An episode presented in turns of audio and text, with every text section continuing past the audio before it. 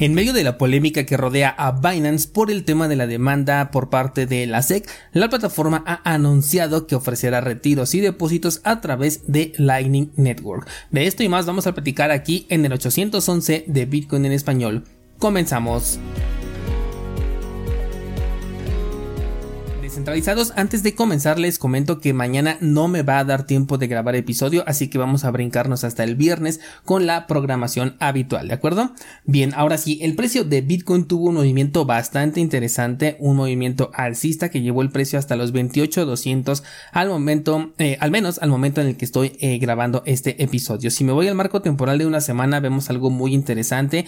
Eh, recuerdas que yo estaba considerando un movimiento bajista. De hecho, la vela de la semana antepasada y la vela de la semana pasada cerraron y abrieron por debajo de las medias móviles de 20 eh, y 200 periodos. Lo único que teníamos como soporte era este nivel de los 25.200 y que hasta el momento ha funcionado bastante bien. El gráfico que tenemos al menos en este momento pues es bastante eh, prometedor. Parece ser que el precio se podría llegar a recuperar, pero estamos hablando de velas semanales, las cuales obviamente pues tienen que cerrar hasta el día domingo, así que vamos a darle seguimiento, pero sobre todo hay que ver pues cómo funciona la siguiente vela. Por el momento parece ser bastante positivo, pero ya sabes todo con calma y a su tiempo.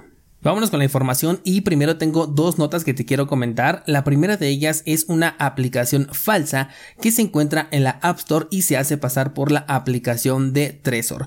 Si te soy sincero, yo no sabía que había una aplicación móvil para Trezor. Como te he comentado, yo siempre eh, interactúo con mis carteras en hardware desde la computadora, por eso ni idea tenía.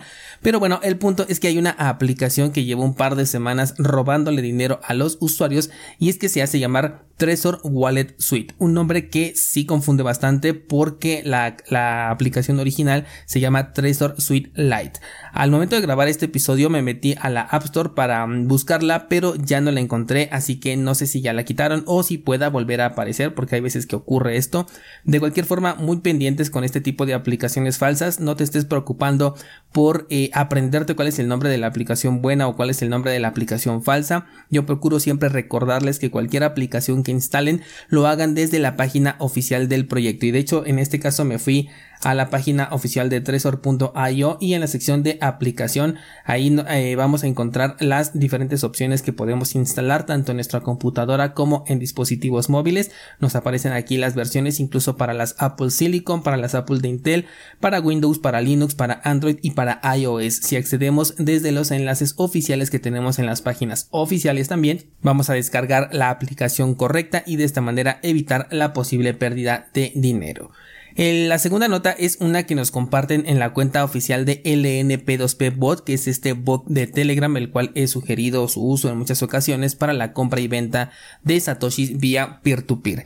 Bueno, pues en esta mm, publicación se nos cuenta la experiencia de un usuario, el cual es presionado, digamos, para enviar, para enviar los fondos de dinero fiat sin antes haber enviado la factura de los Satoshis y efectivamente, pues dinero en cuenta ya no hace el envío de los Satoshis, con lo cual pues sufre de un, eh, de una eh, el bot funciona con un contrato inteligente que bloquea los fondos en satoshis mientras que la transacción es realizada pero evidentemente el bot no puede comprobar o verificar nada sobre una transacción hecha con dinero fiat. Esta interacción la tiene que hacer completamente el usuario.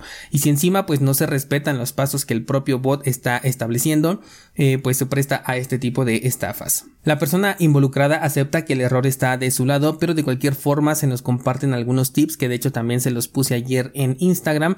Básicamente hay que respetar el proceso que marca el bot y seguir sus instrucciones. El usuario no puede meter ninguna clase de presión y si lo llega a hacer, bueno, pues a cancelar esta orden porque el bot se va a encargar de que se lleve a cabo con seguridad y pues tú mientras sigas las indicaciones que te ofrece aquí el, el bot, pues no vas a tener ninguna clase de estos problemas. Sigo considerando a LNP2P Bot como la plataforma más sencilla para poder comprar y vender satoshis junto a Hodl Hodl de manera peer to peer y la cartera que hasta el momento sigo utilizando con este bot es la de Moon Wallet, experiencia completamente personal. Ahora sí, pasando a la nota principal, resulta que algunos usuarios identificaron dentro de los canales visibles de Lightning Network unos que parecían pertenecer precisamente a Binance, empresa que hasta el momento no había aceptado esta red de segunda capa, lo cual causó bastante curiosidad dentro de la comunidad, sobre todo en el punto en el que se encuentra actualmente esta empresa, que como recordarás ya le dedicamos varios episodios al tema de la demanda y todo esto pues sigue vigente.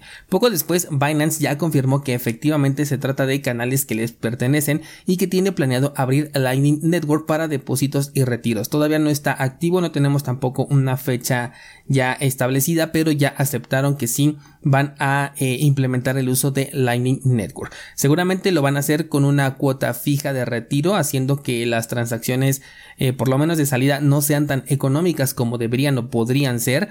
Eh, esto ya es especulación propia, pero de cualquier forma estoy seguro que va a ser una mejor opción que las ya de por sí carísimas transacciones que maneja Binance para realizar retiros, los cuales incluyen por un lado la comisión más alta para asegurarse de que tu retiro se confirme en el siguiente bloque y por el otro lado todavía le agregan una comisión para el exchange. Esto está eh, realizado para incentivar al usuario a que prefiera cambiar sus satoshis por otra criptomoneda y de esta manera realizar retiros. Así que Binance pues se va haciendo de más satoshis porque la gente lo intercambia y pues prácticamente le, le está entregando a, a, Binance sus satoshis. Me parece bastante interesante la adición, aunque como bien sabes yo no sugiero el uso de esta ni ninguna otra plataforma centralizada más allá de las actividades que a lo mejor no puedan ser reemplazadas como por ejemplo el trading o si tienes alguna pues necesidad puntual que sí a lo mejor merezca el uso de una plataforma eh, centralizada pero si podemos prescindir del uso completamente de ellas pues es mucho mejor.